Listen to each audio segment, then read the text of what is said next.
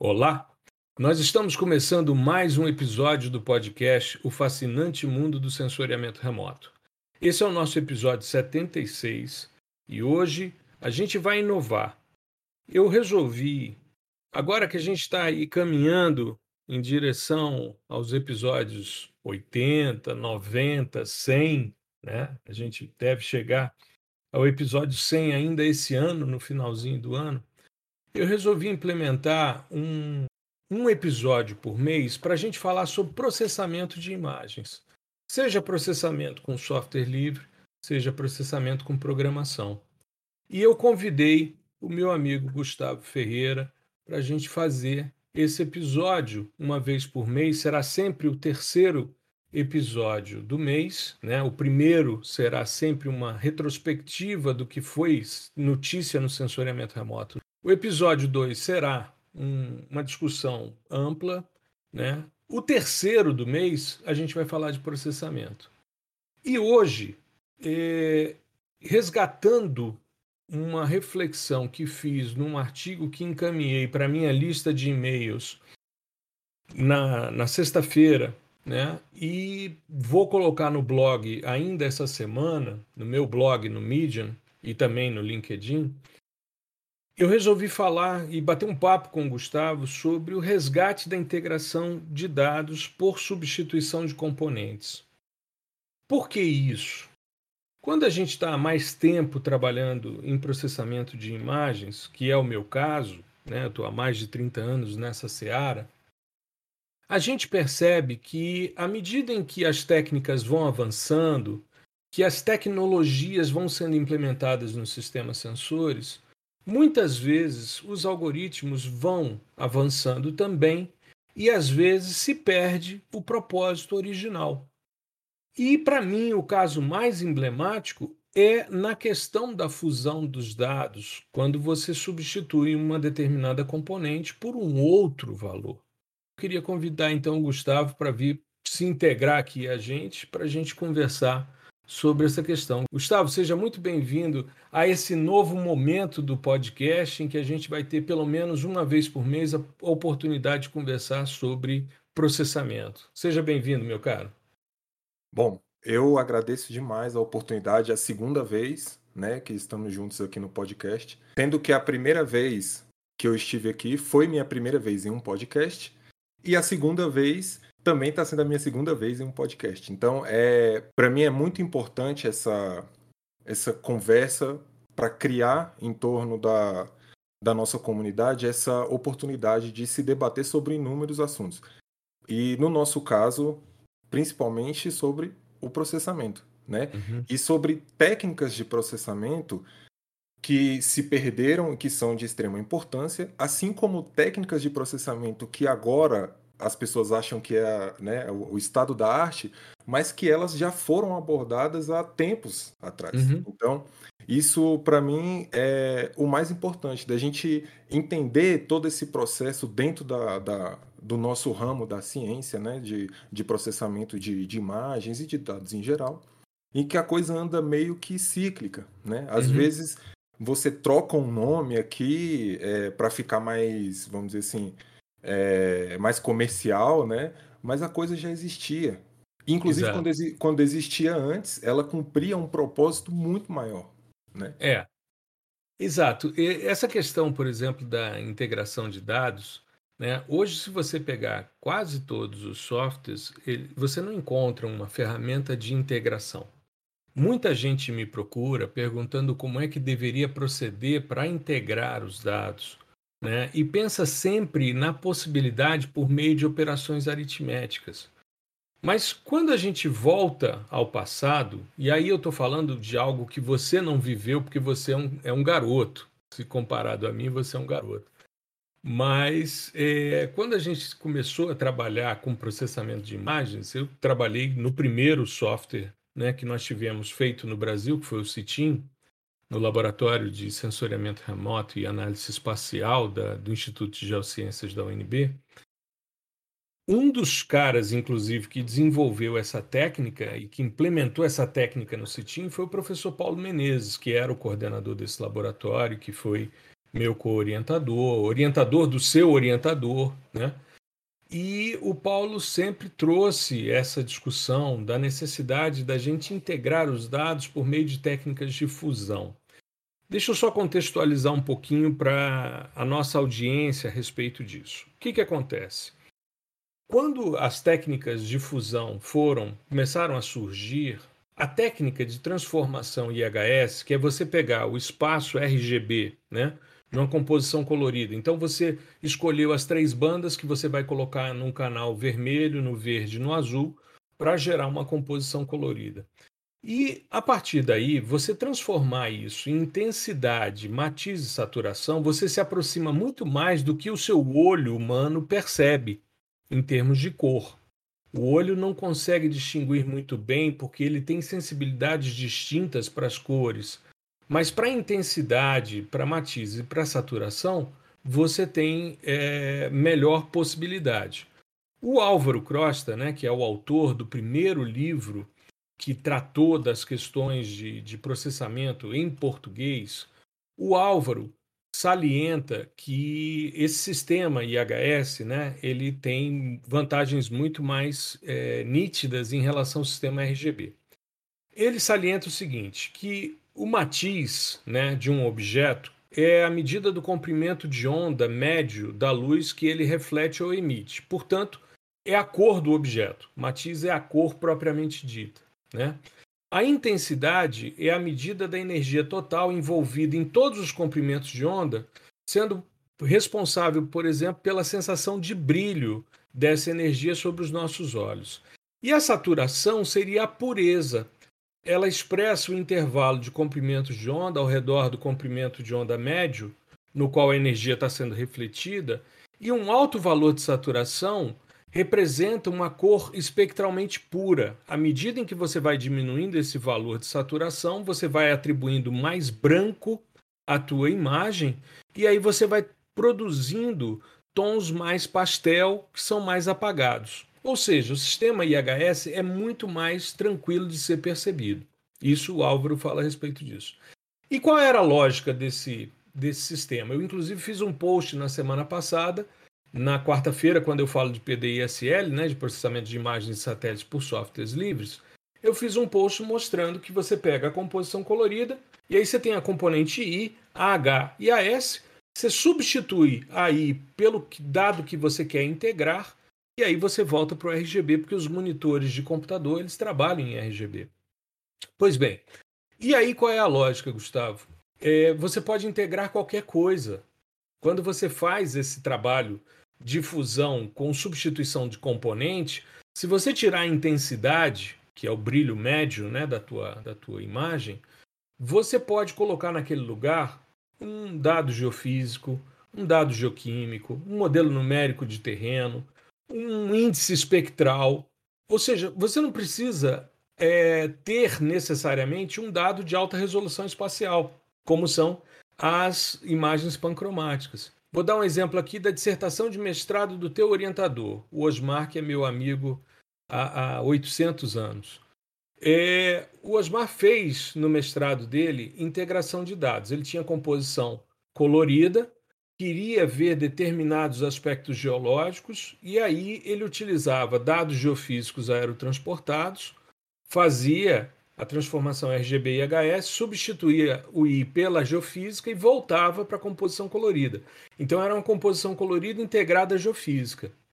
Depois ele pegava dados de campo, é, de geoquímica, e ele interpolava né, por meio de, de interpoladores e tal, utilizava o Surfer na época, e fazia uh, uma imagem geoquímica que ele integrava também. E ele melhorava o mapeamento geológico, a compreensão das litologias, a partir do momento em que ele fazia esse tipo de fusão. Em momento nenhum ele mudou a resolução espacial dos dados, até porque quando ele fez o, o mestrado dele, a gente só tinha uma imagem pancromática nos dados spot. Não existia no Landsat, isso foi aparecer no Landsat 7, né? Não existia no Landsat, não existia essa, essa lógica de bandas pancromáticas, só o Spot trazia isso.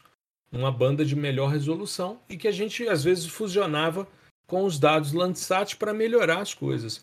Mas o intuito não era melhorar a resolução espacial, o intuito era integrar os dados. E eu percebo que ao longo do tempo a gente foi mudando inclusive o nome.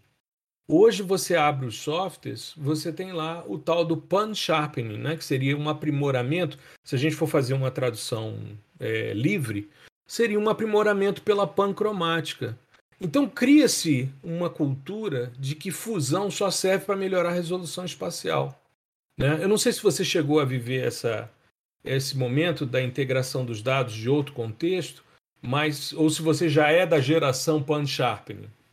É, eu, eu acredito que já, já sou da geração Pan Sharpening. Tanto que eu fui ouvir esse, esse lance de integração e tal com o próprio Osmar me explicando sobre o trabalho que ele tinha feito, que ele fazia na época, que ele contava que tinha só um computador no laboratório e tinha que ficar revezando com, com os estudantes e tal. Exato. E que era, enfim, uma estrutura mega complicada. Tinha uma e... ficha na porta do laboratório, tinha um, um plástico com uma ficha impressa que você colocava e você podia usar algumas horas por semana para processar os dados e a gente disputava com os alunos de pós. Eu era da graduação, o Osmar estava já no mestrado nessa época, e a gente disputava, porque eu estava fazendo TCC também. Eu usava Spot e ele estava usando Landsat e a integração. Era um, só tinha um computador na universidade que fazia processamento de imagens. Era bastante complexo. Pois é, aí e ele, e ele relatando esses, esses fatos aí da época, foi só aí que eu, que eu escutei, né? O, os softwares que a gente utilizava na época, que eu, que eu utilizei no início, vamos dizer assim, da minha carreira, eles todos já tratavam como pan sharpening, né? Ou seja, e, não tinha outra possibilidade, né? É, a, aparentemente não, né? A, uhum. Vamos dizer assim, o marketing da coisa era feito em cima do melhoramento da resolução espacial. Né? Uhum. E, claro, uh, não estou demonizando a prática, até porque não, ela, é, ela, é, muito bem-vinda. Se você quiser fazer uma, vamos, vamos supor, uma classificação orientada a objetos, ou a uma segmentação, quando você melhora a, a, sua resolução espacial, a coisa tende a ir um, um, um pouco melhor, né? Uhum. Mas o problema é ficar, igual você disse, só nesse viés, que é que representa um, um baixo percentual quando você leva em conta a potencialidade da, da integração de dados, certo? Exato. Então, Exato. acho que a, a, coisa foi indo com a popularização da, das hiperresoluções, né? Então, você tem. Uhum. Quanto o, o, o, pessoal começou a ter acesso a produtos de alta resolução cada vez com maior facilidade, né? Exato. E isso gerou uma, vamos dizer assim, uma vontade de se querer trabalhar só com dados de hiperresolução espacial, né? Uhum. E aí, e aí você vem, atrelado a isso, os softwares modificando o nome da, das ferramentas de integração e deixando elas totalmente com viés de aprimoramento de, de resolução espacial. Né? Então, talvez é, é, a gente está falando aqui de 10, né? Da minha, eu comecei a faculdade de geografia em 2010. Então, faz 10 anos que a gente não escuta falar assim com tanta é, facilidade como escuta pan sharpening, né? Então, é Exato. É muito, é muito, mais fácil você escutar pan sharpening do que é, integração, integração, de dados. Integração de dados. E é engraçado porque quando eu dou aula de processamento de imagem, né? Eu faço isso há, há mais de 30 anos, eu sempre eu uso aula sobre fusão, não chamo de pan sharpening, e começo mostrando que você pode melhorar a resolução, mas que você pode aproveitar tudo que você tem de bom nos dados. É claro que é, nem todo software é, perdeu essa possibilidade. Então, é, a gente tinha isso no CITIM. Né? O CITIM foi o primeiro software brasileiro de processamento, chamava-se Sistema de Tratamento de Imagens, desenvolvido pela Divisão de Processamento de Imagens do INPE. E o seu, o seu herdeiro natural, que é o Spring, o Spring ele é a fusão, já que estamos falando de fusão, né? Ele é a fusão do CITIM com o SGI. O SGI era o Sistema Geográfico de Informações, que era o SIG, desenvolvido também pela DPI. Então, o, o Spring ele vem como a junção dos dois sistemas. E ele vem para Unix inicialmente, para a gente começar a popularizar sem a necessidade de placas específicas, porque nós começamos a ter monitores coloridos. Eu escrevi a respeito disso há bem pouco tempo atrás, um artigo no blog a respeito dessa evolução, quando pela terceira vez eu mudei o sistema operacional e também quando houve a descontinuidade do White Box Get, né? E aí, o que, que acontece? O Spring, até hoje, ele te permite que você entre e faça a transformação RGB e HS. Aliás, é um dos poucos softwares que te mostra a imagem I, H e AS em separado, né, como eu fiz no post. E depois ele te permite o retorno IHS RGB e você pode substituir qualquer um dos componentes, o ideal que seja a intensidade. Você não vai mexer na cor e também não vai mexer na saturação, mas você perde um pouco da, do brilho da imagem. Ela muda, né? há uma certa confusão espectral, tanto que surgiram depois outros algoritmos de fusão que melhoram ou que preservam mais né, a questão da, da cor, como é o caso do Brovey, do Grant Schmidt, até o próprio RCS, né, que são, são algoritmos que preservam um pouco mais essa característica. Mas é, eu vejo, por exemplo, é, softwares como o Orfeu Toolbox. Né? O Orfeu, quando você vai fazer o pan sharpening, tem uma etapa que ele necessariamente pede que você crie a imagem XS. E o que é essa imagem XS? Ela é uma imagem multispectral reamostrada para as dimensões da PAN. Ela não tem a fusão, ela é uma etapa intermediária. Eu acho o Orfeu, para explicar pan sharpening, muito didático, porque ele vai o passo a passo, né? Você primeiro empilha os dados, depois você faz o, XS, depois você faz a PAN, a PSM, né? Que seria a PAN, é, pan Sharpening Multispectral, né? Essa, essa imagem resultante né, da multispectral com melhor resolução espacial. Mas ele te obriga a reamostrar os seus dados. E se você estiver trabalhando com uma razão de bandas ou um índice espectral decorrente das mesmas bandas que você quer é, melhorar. Por exemplo, você pega lá uma composição colorida de cor real e você quer jogar um NDVI no lugar da intensidade. Você quer mostrar esse NDVI ressaltado, você quer destacar isso numa composição de cor real né? Que a vegetação normalmente tem baixo albedo e com isso você vai destacar mais a atividade fotossintética. Se ele te pede para você reamostrar a sua imagem, você tem um problema, porque as imagens têm mesma resolução espacial. Então, não necessariamente você consegue integrar. Se você vai para um software proprietário, como é o caso do Envy, o Envy eu sempre achei muito simples, o, o Envy clássico, né? não no formato ArcGIS, que eu acho ele é, um tiro no pé né? Você tem que saber o nome dos módulos para você utilizar, enfim. Mas eu sou um entusiasta, eu fiquei mais de 20 anos trabalhando no formato clássico do Envy. E eu sempre achei muito interessante porque cada caixa que você abre de processamento no Envy, ele te diz o que, que você tem que fazer. Ele é muito intuitivo. Mas quando você vai fazer o pan sharpening, né, ele te pede que é, entre com os dados de baixa resolução. Passo seguinte, entre com os dados de alta resolução por que, que a gente precisa mudar a resolução se o propósito original é a integração? É isso que eu queria né, que a gente é, detalhasse um pouquinho mais e, e, pensasse nisso, porque o meu receio, você, por exemplo, é da nova geração de sensoriamento. Você é um cara que trabalha com programação. Né? Então a integração se torna um objetivo que pode ser resolvido com programação. Beleza. Mas o usuário da tua geração que não teve acesso à velha guarda, como é o caso do Osmar, como é o meu caso, que nós tivemos acesso a uma, uma guarda mais velha ainda, que são os pioneiros do sensoriamento remoto, que foram os nossos orientadores, é, é, a gente. Eu tenho receio, e é por isso que eu estou destacando essa questão hoje, batendo nessa tecla e vou deixar isso materializado no blog, para que as pessoas comecem a ter noção de que o, o, o, objetivo original era um, mas que com o surgimento de novos sistemas sensores, isso se desvirtuou. Né? Então eu queria é, é, conversar com você a respeito disso para a gente pensar um pouquinho também sobre a ótica da programação. Certo. É, só antes, primeiro queria só concordar aqui, eu também sou do time Envy clássico.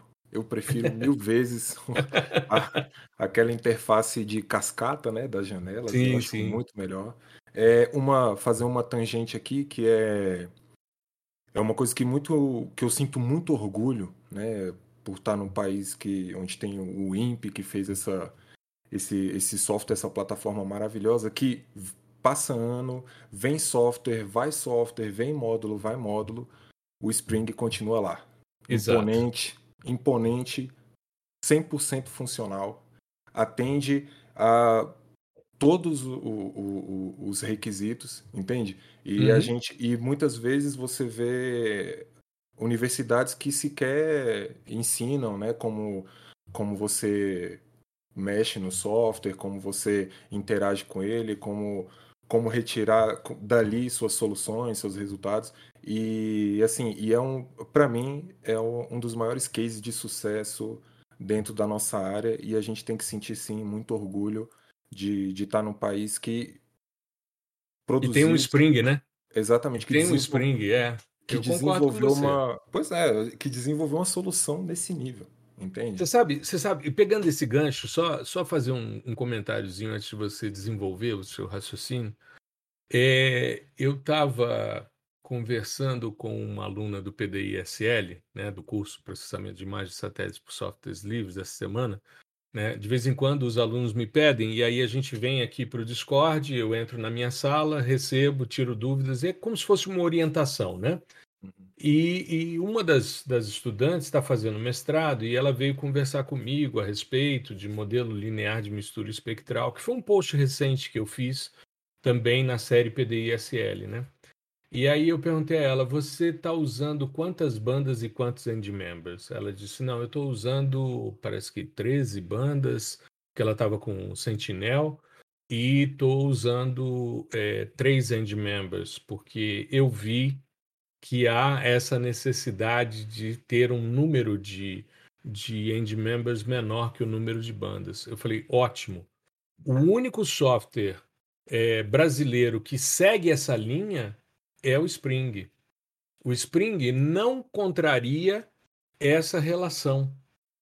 Porque se você, por exemplo, entrar no TerraView ou no Terra Amazon, que também são iniciativas vinculadas ao INPE, mas que não têm porque o, o, o, modelo linear de mistura espectral é uma construção coletiva de grandes pesquisadores do INPE. Você tem o, o Yosio Shimabukuro como grande, é, o cara que trouxe essa, essa lógica, né, vinda do seu doutorado para cá, foi um dos grandes divulgadores do modelo linear de mistura espectral. O Flávio Ponzoni idem, tanto que os dois têm um livro sobre essa temática né, no, no, na oficina de textos, e eles são enfáticos com relação a essa premissa, que não deve deixar de ser observada. O número de end members não pode ser superior nem igual ao número de bandas. O TerraView e o Terra Amazon só trabalham com três end members e três bandas. Ou seja, eles não levam em consideração a premissa básica do modelo, e o Spring leva.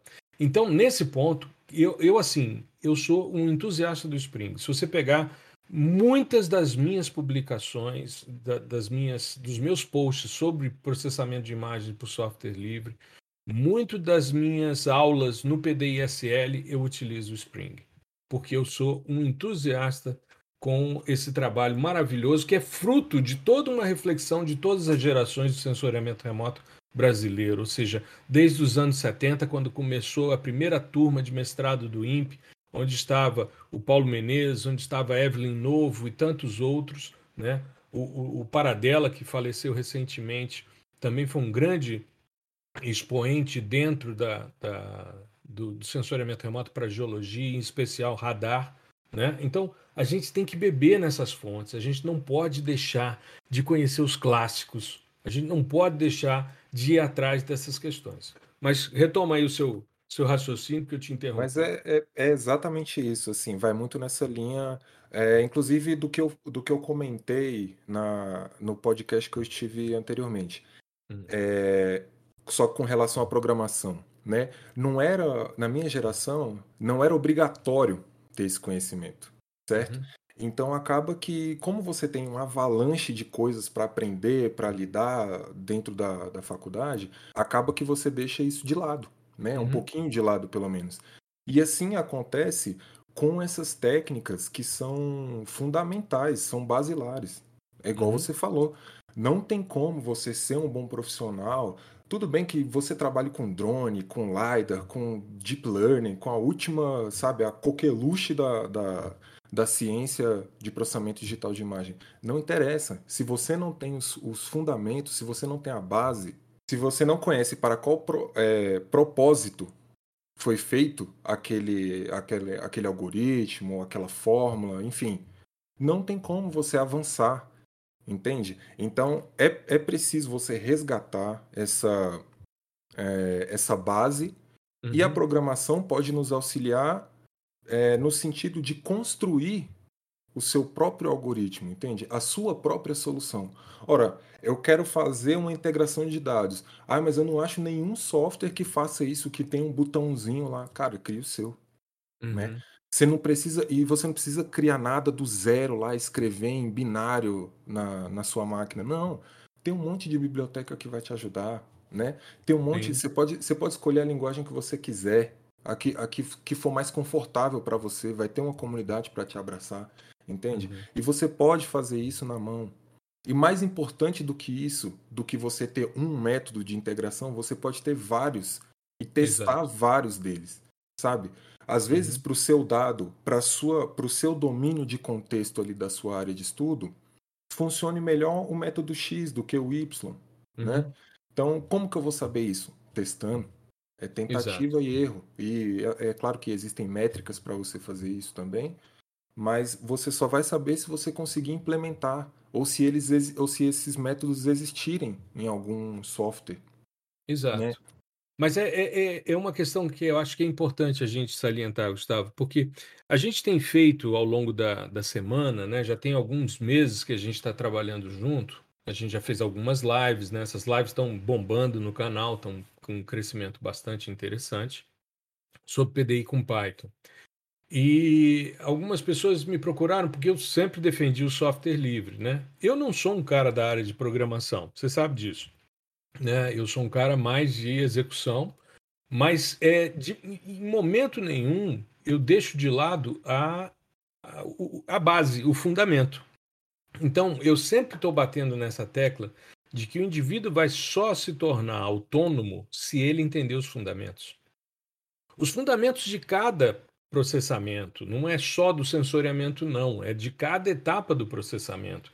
Então, por quê? Porque tem muita gente que não é, é versada em programação. Claro, a gente tem mostrado que dá, isso eu tenho achado muito legal. Ou seja, o que a gente faz no software livre, a gente pode fazer na programação e vice-versa, né? Mas, ao mesmo tempo, tem gente que tem receio. Eu, eu sei porque eu tenho, é, tanto no, no Experts como em sala de aula, enfim, toda vez que eu falo de programação, tem algumas pessoas que são reativas, porque não tem a lógica de programação clara na sua mente. Mas, é, hoje a gente tem uma quantidade muito grande de softwares livres também e de plugins que foram feitas por pessoas que programam e que disponibilizam né, para o usuário. Então, não necessariamente você precisa ser um, um, uma pessoa versada em, em linguagem de programação, seja ela qual for, mas que você saiba o que você está fazendo para você procurar as soluções. Isso eu acho que independe se é software livre, se é software proprietário, se é linguagem de programação, é a gente entender o que a gente vai fazer. É o que eu falava com o pessoal é, de um papo sobre geotecnologias quando gravei essa semana um episódio com eles, que é o episódio final da temporada deles, né? E eles vão estar com a gente no mês que vem aqui no, no fascinante mundo do sensoriamento remoto.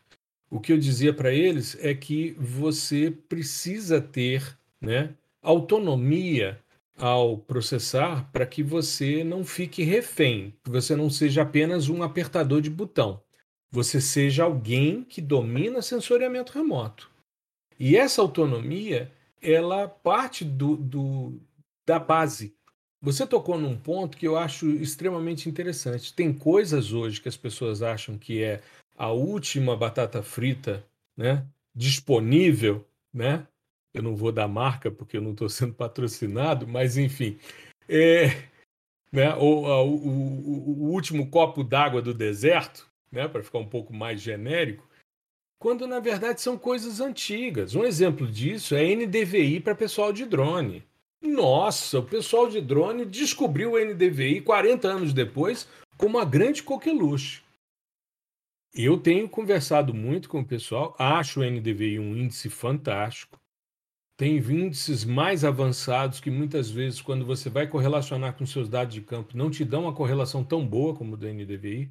E aí a gente entra num princípio filosófico que é a navalha de Ockham, que eu uso em tudo na minha vida. Ou seja, se existem várias formas de você atingir um resultado, o melhor é sempre o mais simples. Por quê? Porque você economiza tempo, recurso, energia, uma série de questões. E com isso você atinge um resultado. Então, o NDVI hoje é a grande coqueluche da moçada de drone. Na área de agricultura, é como se fosse a, a nova panaceia, né? Uma coisa que a gente vem testando desde os anos 70. Mas tudo bem, então, e, e, o que é engraçado é que quando você pega o NDVI, todo mundo cita o tal do Russo e colaboradores de 73, mas quase ninguém leu. Quase ninguém leu. Aliás, eu tenho o Russo. E aí, quando os caras falam para mim que ah, você precisa corrigir os efeitos atmosféricos, porque NDVI só pode ser feito com dados de reflectância, eu pego o original e mostro, ó, a proposição dos caras que não era chamada de NDVI era um índice por diferença normalizada, tá? E a proposta é outra. Eles dizem: trabalhamos com os dados de radiância do Hertz 1A, que é o Landsat 1. Então, aliás, Hertz A, né, que é o Landsat 1. Então, você precisa ir na fonte, você precisa conhecer, precisa ler, precisa estudar para poder se apropriar da questão, né? porque senão a gente esbarra em coisas como eu tenho visto muito nas, nas dinâmicas de perguntas que eu tenho recebido no Instagram, que você deve receber também, porque tem muita gente te seguindo agora por causa da, da programação em gel que você tem divulgado diariamente, né? É, tem muita gente que me pergunta, vem cá, qual é o, os, quais são os satélites bons para usar na oceanografia? Eu falei, cara, depende do que você quer ver. Todos, todos. Né? Outro dia um cara me perguntou quantos satélites eu tenho para trabalhar com a é, agricultura. Eu falei, todos. Todos. Depende do que você quer investigar. Não dá para você definir, ah, tenho lá 150 satélites que servem exclusivamente para isso, porque não vão servir exclusivamente para isso. Depende de como você processa o seu dado. Né? Minha resposta é sempre essa também, depende. tudo depende, tudo vai depender, né? Não só com relação aos satélites também, mas ah, é, qual biblioteca que eu uso para classificar tal imagem de tal jeito? Cara, depende. Depende, Depende né? do que você quer, do que você quer evidenciar, do que você quer classificar, qual métrica que você vai extrair dali. Não é uhum. é assim, né? Não tem uma. uma não é receita de bolo, né? É, não é receita não de bolo que se eu não. botar 150 gramas de açúcar a mais, desanda o bolo. Não, não é isso, né? Não tem uma tabelinha dizendo, ah, você quer trabalhar com cerrado? Então você pega esse, esse satélite aqui, beleza?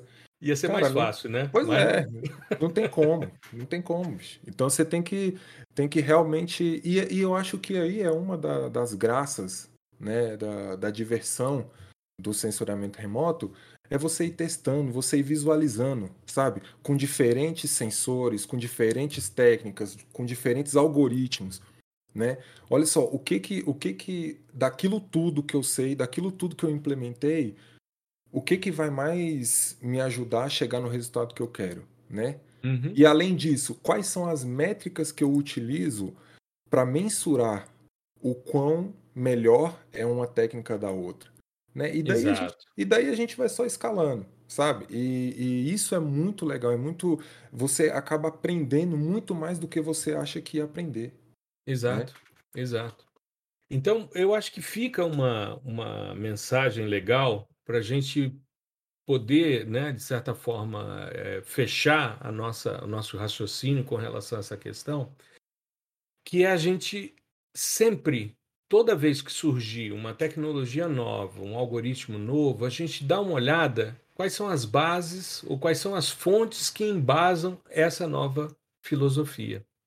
Isso é fundamental para a gente poder saber de onde está saindo, qual era o propósito original e o que está se perdendo, o que está se desvirtuando. nesse processo, né? Por exemplo, você pode fazer fusão usando análise de componentes principais. Você pode pegar a primeira componente, que é o brilho médio, e fazer a substituição. Mas não é a mesma lógica do IHS? Pois é. É o mesmo princípio. É o mesmo... Ah, mas não, mas espera aí. Análise de componentes principais, eu tenho um processo que inclusive foi a nossa segunda live, que está disponível no, no, no, canal, né, no YouTube. A nossa segunda live a gente fez análise de componentes principais. Tudo bem. Mas é, é, o propósito não é a integração, mas como você consegue juntar a variância do brilho médio na primeira componente, você pode substituir e voltar, fazer um inverso da, da análise de componentes principais, e com isso você fazer a integração, fazer a fusão. Aliás, é um dos métodos de fusão por componentes principais. Então, esse tipo de coisa é, é, mostra para gente, Gustavo, e eu acho que as pessoas que estão nos ouvindo estão percebendo que o céu é o limite. Exatamente. Desde que você entenda o que você está fazendo. Né? Recentemente a gente fez um estudo, está submetido a um periódico internacional e está na fase de revisão. E uh, uma estudante né, do, do professor Caim Cioane, lá da, da UFRJ, a Thais, ela fez um estudo de branqueamento de corais e a resposta espectral, quando ela adicionava carbono, né, CO2, para acidificar, aumentava a temperatura e mantinha a condição em branco. E uh, a gente queria verificar se havia uma diferença entre os diversos espectros de cada, uma dos, de cada um dos experimentos. E eu usei é, análise discriminante de Fischer, né? que é um procedimento de, de separação das amostras e tal, e você vê quão discriminante é uma amostra em relação à outra e quais são as confusões que existem. Isso, para mim, é um método tradicional de estatística multivariada e, e, e, você consegue fazer esse tipo de análise quando você também utiliza análise de componentes principais. E aí os, os é, revisores né, internacionais disseram que o método estava pouco descrito. Eu falei, tá bom, se é para descrever, a gente descreve. Agora, eu acho desnecessário, num artigo em que o enfoque é verificar o impacto espectral do branqueamento por determinados componentes, explicar um método tradicional, clássico de estatística. Mas eu já tive oportunidade de, submetendo artigos meus, de alunos meus, que tinham análises estatísticas robustas, de eh, para mim foi assim emblemático, sabe? A, a, revisão do artigo, o artigo tinha uma primeira parte de detecção de mudanças entre índices espectrais, e isso foi extremamente criticado, questionado pelos revisores e tal. E tinha uma segunda parte, era um artigo longo, de mais de 20 páginas, e tinha uma segunda parte que tinha uma, uma questão robusta de estatística. E não houve nenhum comentário. Aí, quando chegou eu olhei para o meu aluno e disse: temos duas hipóteses aqui nessa questão. Ou está tudo certo, o que eu duvido, ou então estamos falando de algo que as pessoas não entendem e se eximiram de avaliar. Então é muito interessante a gente perceber. Eu fiz um episódio uma vez aqui no, no podcast, né, é, falando sobre as questões de estatística e como as pessoas se apropriam pouco das análises, porque conhecem pouco, muito, é, é, muito pouco a, a estruturação ou a teoria que está por trás de cada método, de cada, de cada é, algoritmo utilizado. Eu me lembro, me lembro um artigo que saiu, que foi um artigo extremamente corajoso.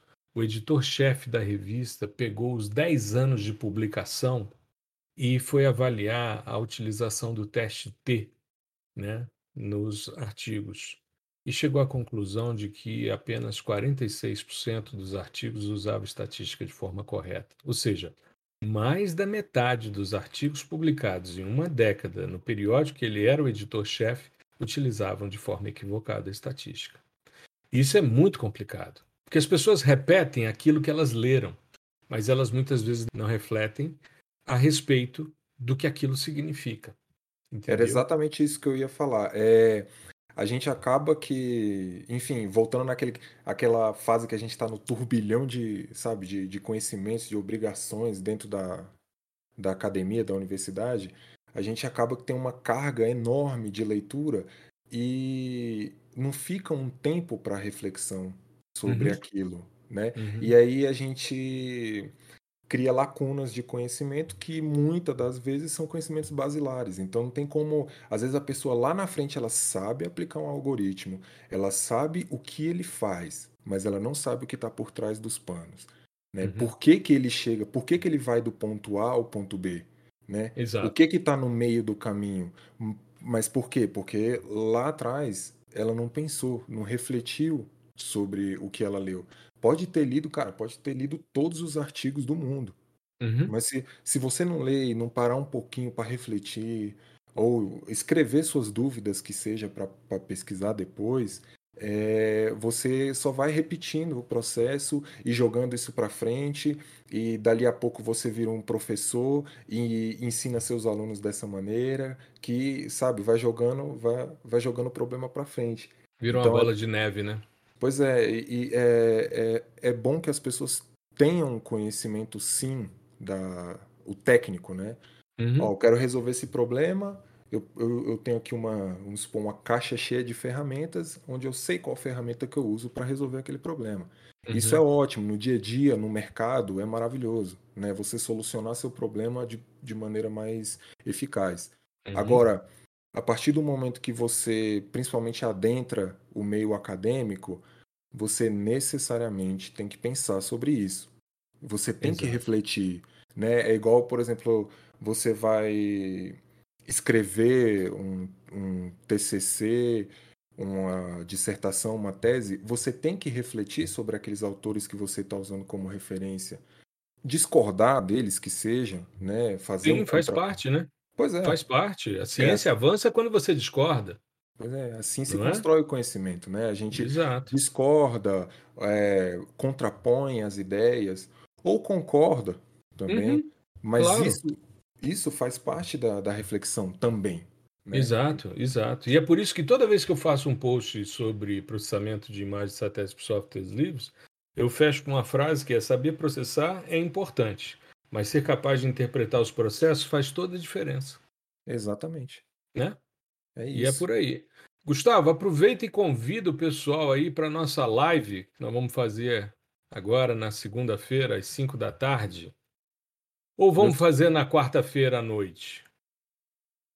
Bom, é, segunda fica a live do YouTube, né? A, no- a- a clássica. Essa é clássica. Hum. A, Uhum. a live clássica de segunda a cinco. O Mas ao na, vivo no YouTube, o né? ao vivo no YouTube. Na quarta-feira, faremos uma live para discutir e processar com Python essa parte de integração de dados, né? Maravilha. Então, o meu intuito é mostrar para vocês como que a gente codifica esses diferentes algoritmos. Vai ter integração, vai ter melhoramento de resolução também, e como a gente visualiza esses resultados, né, de, de modo a escolher aqueles que melhor atendem o, a nossa solução, né? Vai ser Maravilha. e, e junto com isso, é, assim como havíamos abordado an- anteriormente nas outras lives, a gente vai subindo alguns degraus. Na primeira live, foi simples, foi um procedimento bem tranquilo, não teve nada assim de programação, de, de conceito de programação que foi mais complicado. Na Uhum. segunda live, a gente já viu um pouquinho de estruturas de repetição, né, onde a gente fez um loop ali para extrair as é, estatísticas das imagens. E agora a gente vai ver um conceito que é fundamental na, na programação, que é o de função, né? Então nós vamos criar funções que vão executar esses procedimentos aí de integração de dados. Então, meus caros, eu convido a todos, todos que puderem, e se não puderem no dia, a Assiste live, depois, né? a live vai ficar lá para vocês. Pode opinar, pode fazer críticas Sugestão, a né? sugestões, não tem problema. Pode vir no meu perfil, arroba Gustavo Massai, no Instagram. Tem vindo um pessoal muito bacana perguntando, não só sobre sobre técnicas em si, né? Mas, mas uhum. perguntando, assim, perguntando assim as potencialidades, né? Uhum. O porquê, ah, por que, que eu devo usar ou que eu é, ou que é desejável que eu use alguma linguagem de programação, né? E isso é, é muito bacana e, e, pode perguntar tranquilamente que eu eu respondo sempre que eu posso, não deixo ninguém sem resposta. E pode ir lá, é, todo dia eu posto alguma coisa e na quarta-feira a gente vai resolver esses probleminhas aí de integração de dados e melhoramento de resolução espacial.